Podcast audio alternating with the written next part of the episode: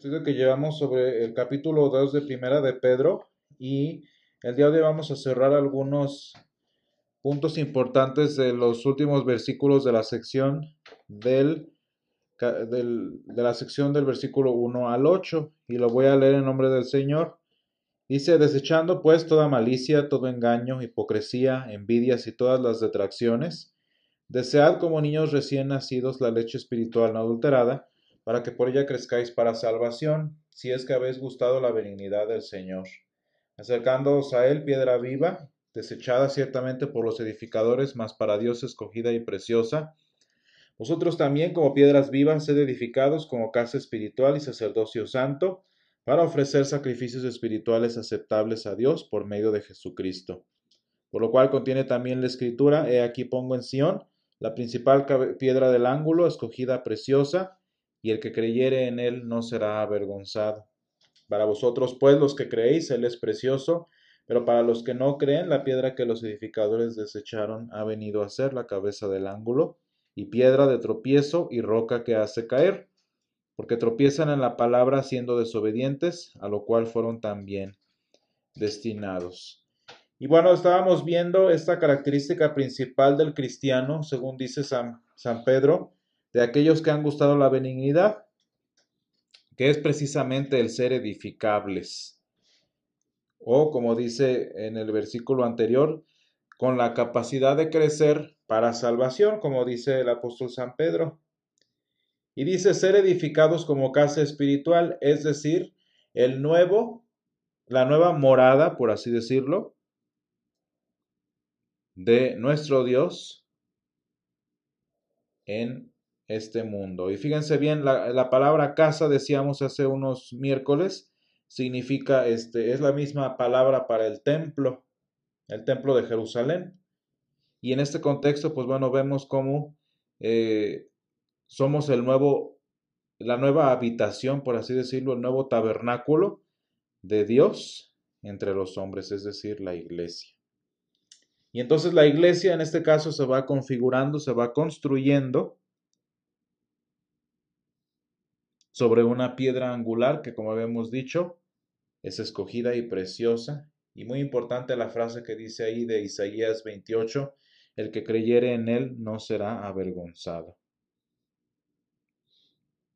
Y entonces esta verdad de la que estamos viendo, eh, parte de la... De hecho, el Señor Jesús lo menciona en ciertas ocasiones cuando, por ejemplo, hablaba de la parábola de los dos hombres, de uno insensato y otro sabio. Y si ustedes se fijan, eh, la historia es la misma para ambos individuos. La situación, la circunstancia es exactamente la misma para los dos. ¿Cuál es el problema? Que pues bueno, la insensatez del uno es la que provoca el desenlace de esta, de esta historia. De manera que nosotros lo vemos aquí, dice, para nosotros, los cristianos, dice los que creéis, Él es precioso, porque Jesús se convierte en nuestra cabeza, en nuestra piedra del ángulo, sobre el cual los cristianos no tenemos otra cosa más que ser edificados, somos edificables. Y eso es algo bonito porque el cristiano, fíjense cómo no va para atrás, El cristiano no retrocede, en este caso, el cristiano es edificado. Y somos edificados a través de, las bendiciones, somos edificados a través de la escritura, naturalmente, pero también a través de ser reprendidos por la escritura, ser reprendidos por la ley del Señor, pero todo con el propósito de ser edificados, uno tras otro hacia arriba. Entonces, eh, vean cómo utiliza la palabra precioso, no nada más por atractivo, por bonito, etcétera, etcétera, sino por el valor,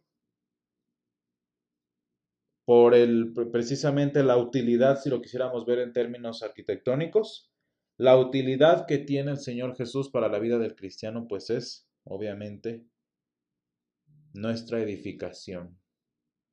Y luego dice más adelante, pero para los que no creen, Y aquí viene, digamos, la segunda parte de la, historia del insensato.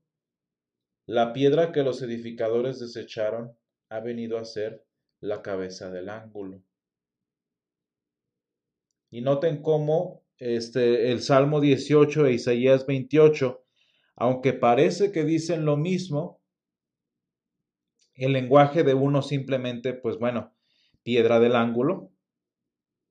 Pero noten cómo en la segunda dice ha venido a ser la cabeza del ángulo, es decir, que ya no estamos hablando de una piedra que simplemente tiene una función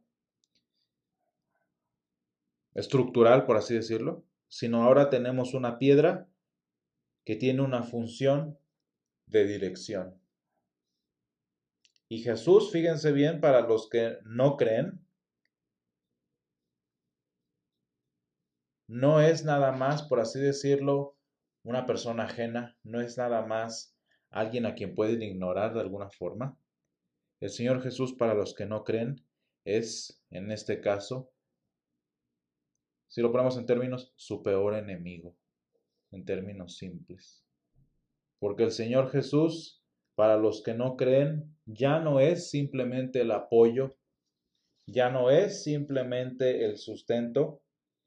Jesús se convierte en el primer opositor, en el primer desafío para los que desechan a la piedra angular. Vemos ahí un cambio de lenguaje muy importante en la misma, misma piedra.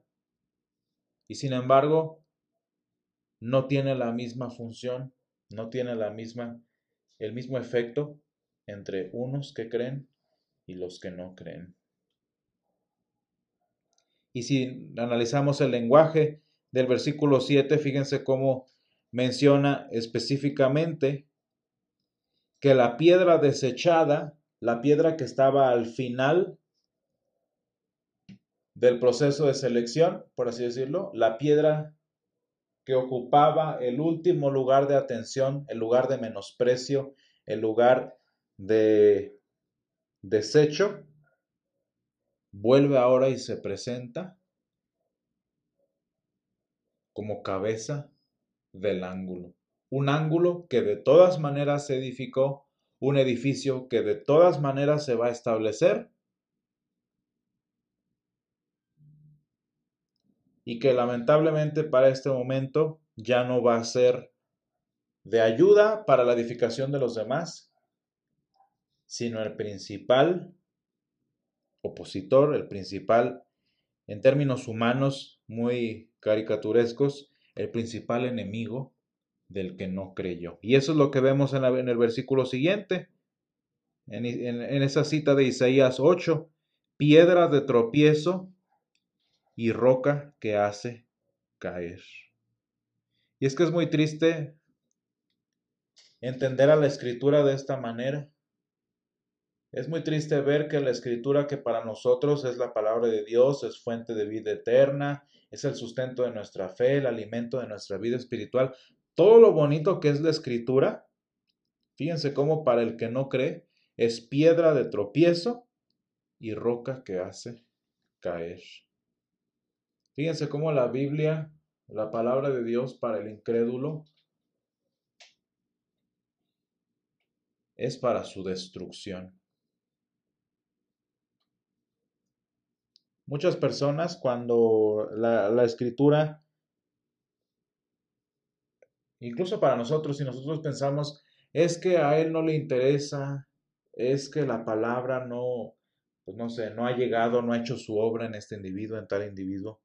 Luego pensamos que el débil es el Señor, porque a lo mejor la palabra no es tan efectiva, porque a lo mejor no está pasando lo que quisiéramos que pasara.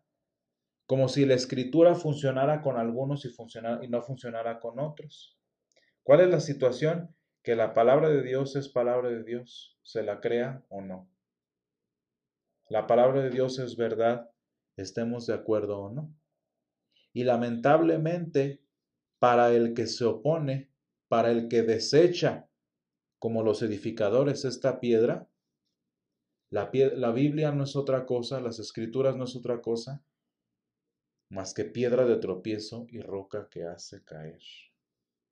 Fíjense bien, eso es muy triste porque para la mayoría de las personas, aunque la escritura contiene las buenas nuevas de salvación, para la mayoría de las personas, las escrituras son piedra de tropiezo y roca que hace caer. Porque el edificio se va a construir sí o sí, porque la palabra de Dios es verdad. Sin embargo, vean el lenguaje de lo que vemos en el versículo 7. ¿Qué pasó con los edificadores? Se dieron cuenta finalmente que la piedra que desecharon ahora es su tropiezo. Y es lo que vimos, por ejemplo, en, la vida del Señor Jesús, es lo que vimos con, con los fariseos. ¿Cómo es posible que la palabra que tanto celaron, que la palabra que en el Señor Jesús tanto desecharon, fue la piedra de su tropiezo? Y así es por la insensatez humana. Qué triste y qué, vaya, qué irónico que la palabra que edifica, que el mensaje que da esperanza para el que no cree, no es otra cosa sino piedra de tropiezo. Y dice aquí San Pedro, dice, porque tropiezan en la palabra, siendo desobedientes. Tristemente, para la persona que no cree en el Señor, la palabra de Dios es simplemente piedra de tropiezo. ¿Por qué? Pues porque se tropiezan con lo que deberían hacer y no hay quien les conduzca, no hay quien lo restaure, no hay quien les ayude y es un tropezadero uno y otro y otro. La palabra no, es tan específica así, pero nosotros podemos rescatar el, término tropezar. ¿Cómo, ¿Cómo nos tropezamos siempre, no? Pues nos tropezamos no nada más un pasito. Un tropiezo, por lo menos tres pasos, y en la mayoría de las ocasiones, especialmente cuando estamos en debilidad física, ¿qué, es lo que puede provocar? Y si volvemos a términos de construcción y de edificación y de estar y de ser construidos, vean cómo el lenguaje para el que no cree es opuesto a los que son edificados. Porque vean el lenguaje de, de edificio, ¿no? Somos edificados hacia dónde? Hacia arriba. Y vamos hacia arriba y vamos hacia arriba. Y vean cómo San Pedro muy a propósito usa el lenguaje del tropiezo, porque el tropiezo lo único que hace es ir para abajo y para abajo y para abajo.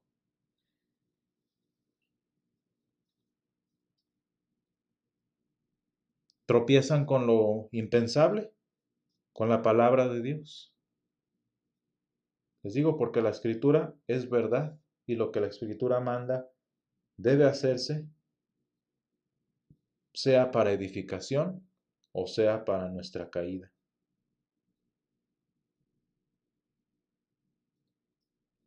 No tiene mucho que ver específicamente con el lenguaje de construcción, pero sí con el lenguaje espiritual de esto, de ser edificados. Fíjense bien, estábamos diciendo que ser edificados como edificio espiritual, como casa espiritual, es ir hacia arriba. Este lenguaje de, de ir construyendo, construyendo, construyendo hacia arriba.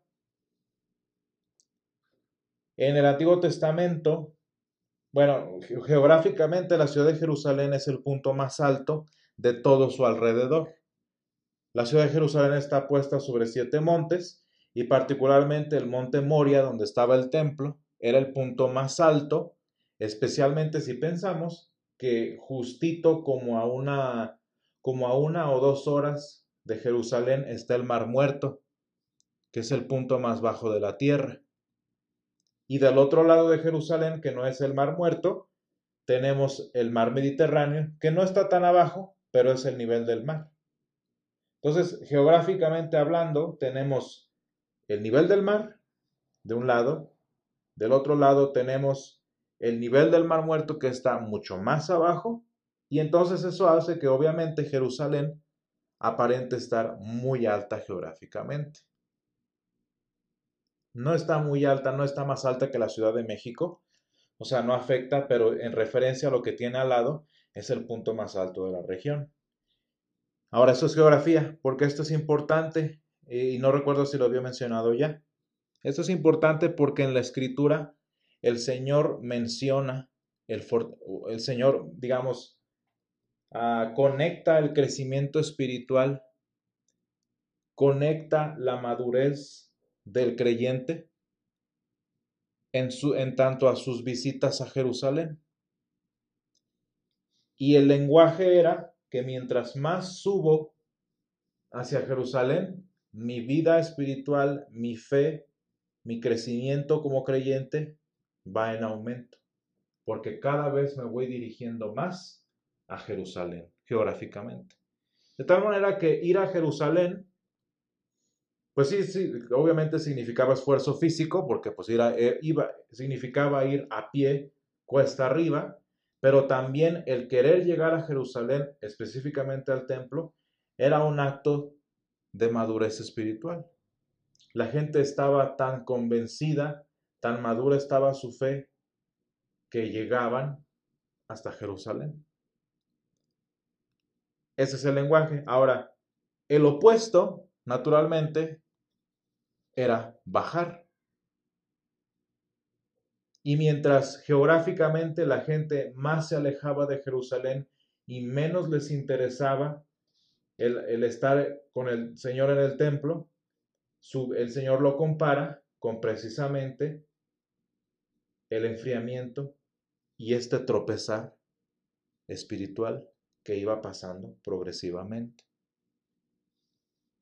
Ahora, vamos a ver algunos ejemplos. Abraham no sé si recuerden cuando Abraham iba con Isaac en esta travesía tan importante del sacrificio.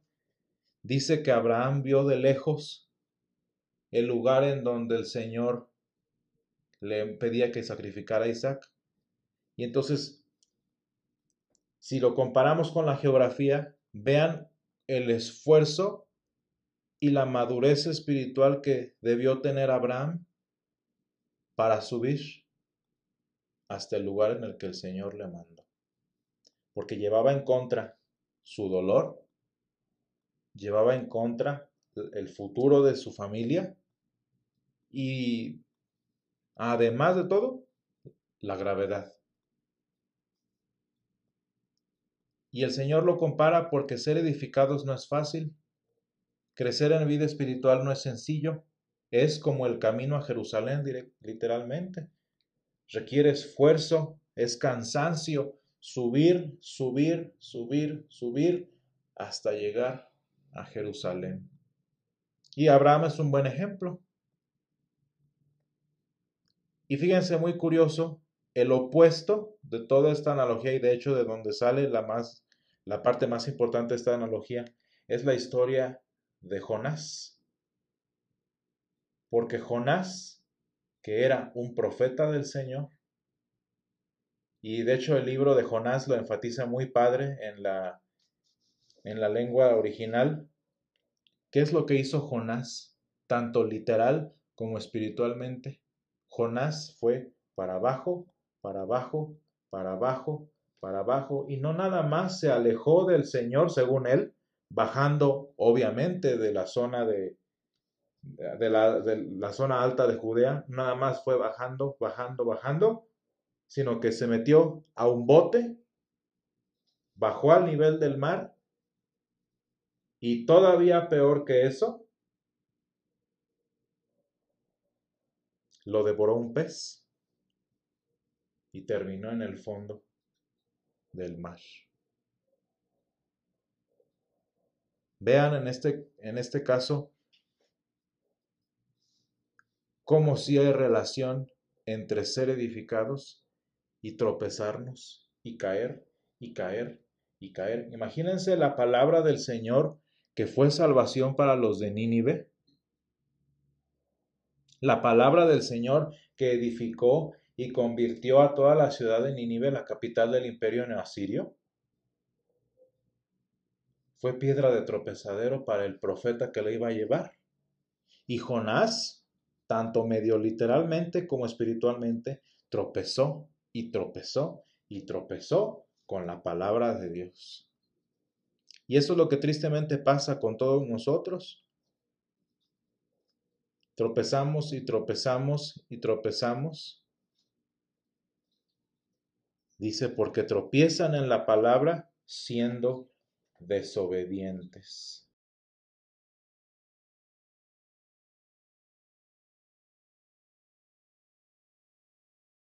Qué interesante es esto, ¿no? Y fíjense cómo no nos vamos a poner como diría Calvino. Es que la palabra para uno sí es este, para uno sí funciona y para otros no funciona. La palabra es la misma.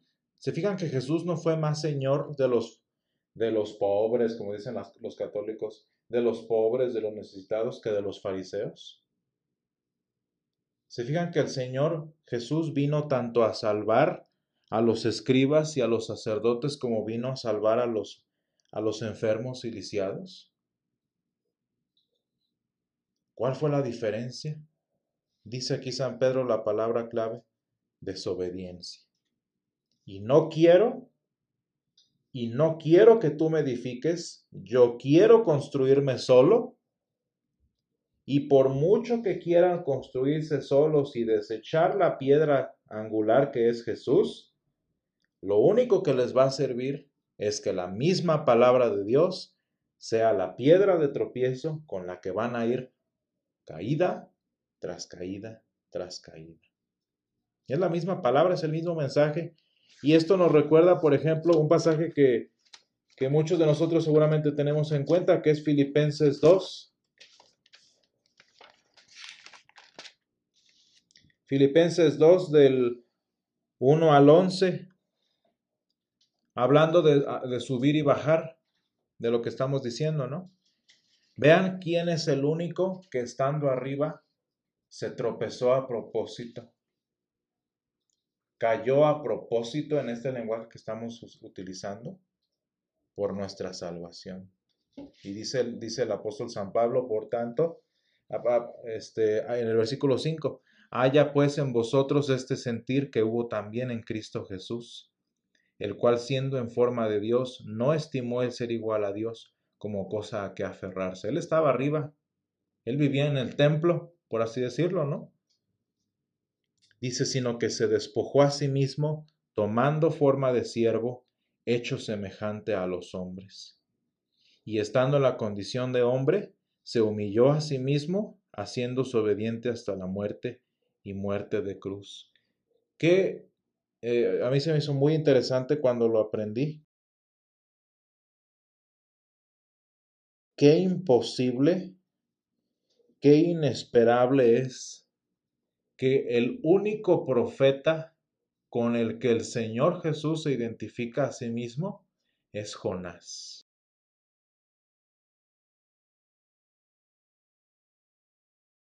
No se identifica Jesús como sucesor, por así decirlo, de Moisés. Vaya, sucesor de Elías, Eliseo mínimo, Malaquías o, o, alguno de otros de los profetas. Jesús dice en uno de los pasajes que ahorita vamos a ver, Jesús se compara a sí mismo como Jonás. Porque Jesús hizo por amor nuestro lo que Jonás hizo por rebelión. Y el Señor Jesús, así como sucedió con Jonás en el pez, el Señor Jesús bajó hasta el abismo de nuestro tropiezo. El Señor Jesús bajó hasta lo más bajo del, por ejemplo, del mar muerto, del fondo del mar, en nuestra condición. Para que Él que fue obediente pudiera compensar nuestra desobediencia. ¿Se fijan cómo San Pedro habla de desobediencia y San Pablo habla de obediencia en el Señor Jesús? Y el que no le tocaba tropezarse, el que no era, no debía tropezarse, se tropezó a sí mismo, tomando en sí, en su carne, nuestros tropiezos, nuestras caídas, para que nosotros pudiéramos ser edificados. Así de, esta manera podemos conectar Filipenses con segunda con primera de Pedro. Y luego dice, pero luego viene la siguiente parte, muy bonita para nosotros, pero no necesariamente una proclamación del Evangelio. Fíjense bien, lo que viene más adelante es victoria cristiana, no es Evangelio de salvación. No sé si entendemos esa diferencia. El versículo 9, 10 y 11 no son Evangelio, es lenguaje de victoria. ¿Son buenas nuevas para nosotros ese Evangelio para el cristiano? Pues porque obviamente es la victoria que compartimos con Jesús, la victoria que Él nos ha dado. Pero para todos los demás, estas no son buenas noticias. Como dice San Pedro, para todos los desobedientes, la piedra preciosa que es para los cristianos, para los que no creen es piedra de tropiezo. ¿Por qué? Dice, por lo cual Dios también le exaltó hasta lo sumo y le dio un nombre que es sobre todo nombre, para que en el nombre de Jesús se doble toda rodilla de los que están en los cielos y en la tierra y debajo de la tierra, y toda lengua confiese que Jesucristo es el Señor, para gloria de Dios Padre. Esto es bonito para nosotros porque nosotros vamos a estar ahí con Él cuando esto suceda. Pero nada más imagínense el golpe final de la, del tropiezo que todos los que desecharon la piedra angular van a enfrentar cuando no les quede de otra más que arrodillarse y confesar que Jesucristo es el Señor. ¿Se fijan que no se ve muy bonito para los que no creen? Esta es la peor versión de la peor caída que nosotros podemos tener. Porque caídos, golpeados y tropezados, además de eso van a tener que confesar que Jesucristo es el Señor. Les haya gustado o no. Vean que es el mismo Jesús. Es la misma piedra, pero bien dice San Pedro, la, roca que los edificadores desecharon ya no viene a ayudarte a edificarte. Ya no viene a construirte, viene a enseñorearse, a destruirte. Y hermanos, fíjense, muchas veces a nosotros como cristianos como que ni nos pasa y qué bueno, gracias a Dios, Qué bueno que a nosotros como cristianos a veces ni nos pasa por la cabeza que la segunda venida del Señor no va a ser bonita para la mayoría de las personas. A nosotros pues ni se nos ocurre, o sea, a veces ni pensamos en eso, porque ¿qué, qué es lo que atrae nuestra atención cuando hablamos de la segunda venida del Señor? Y de hecho, ¿qué es lo que va a atraer nuestra atención cuando el Señor Jesús venga? Pues el cumplimiento de nuestra fe. O sea, vaya, hasta es difícil ahorita para mí distraerme de lo importante que es el cumplimiento de nuestra salvación, ¿no? Porque la segunda venida del Señor va a ser una cosa hermosa para nosotros. Y fíjense, tan hermosa va a ser que lo que menos nos va a importar es ver a los santos que vienen con Él. Ver a nuestros papás, a nuestros abuelos, a los santos apóstoles, Fíjense, tan hermoso va a ser el momento que decía uno de mis maestros, eso es lo que menos nos va a importar. Pero bueno, vean cómo estoy hablando de un momento muy bonito para el cristiano. Es el sueño de realización de todo cristiano, ¿no?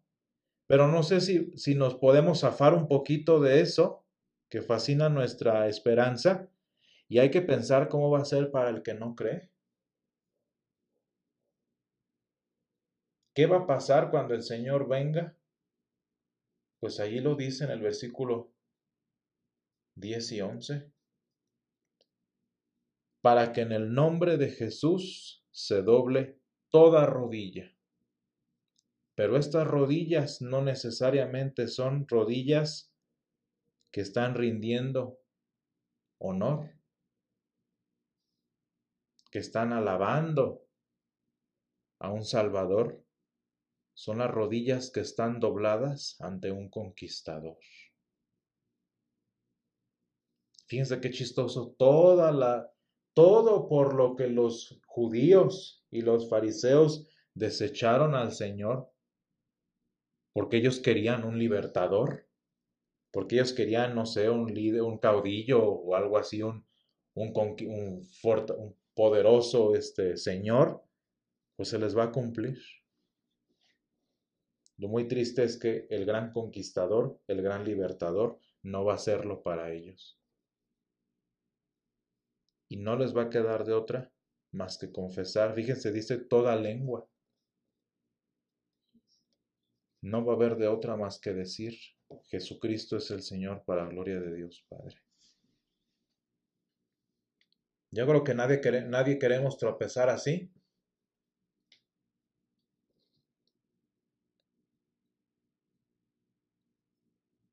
Qué bueno que nosotros lo estudiamos así, pero también qué bueno es que casi nunca hablamos de ello porque los cristianos nosotros estamos en nuestro lado de la historia. Los cristianos estamos en nuestro lado del mensaje, en nuestro lado de la palabra, en el que el mensaje de la palabra, pasajes como este, eh, doctrinas como las de San Pedro no son otra cosa más que para nuestra edificación. En que cada mensaje, el hecho de que Jesús sea eh, el Dios del universo, no es para hacernos temer, pero sino para hacernos descansar. Qué interesante, ¿no? La misma piedra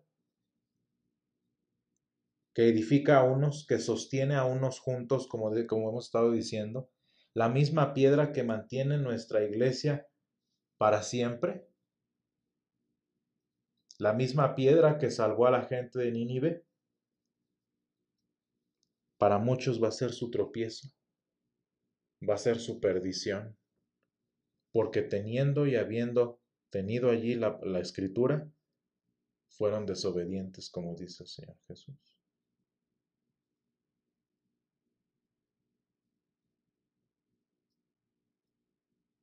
De manera que nosotros como cristianos, este versículo no hace otra cosa más que edificarnos. Porque nosotros descansamos, esperamos y confiamos en ese Señor ante el cual toda rodilla se doblará y toda lengua confesará que es el Señor para la gloria de Dios Padre. Gracias Señor te damos porque tú nos edificas en esta piedra angular, Señor, y porque tú has levantado con tu palabra, Señor, este edificio del que nosotros somos parte.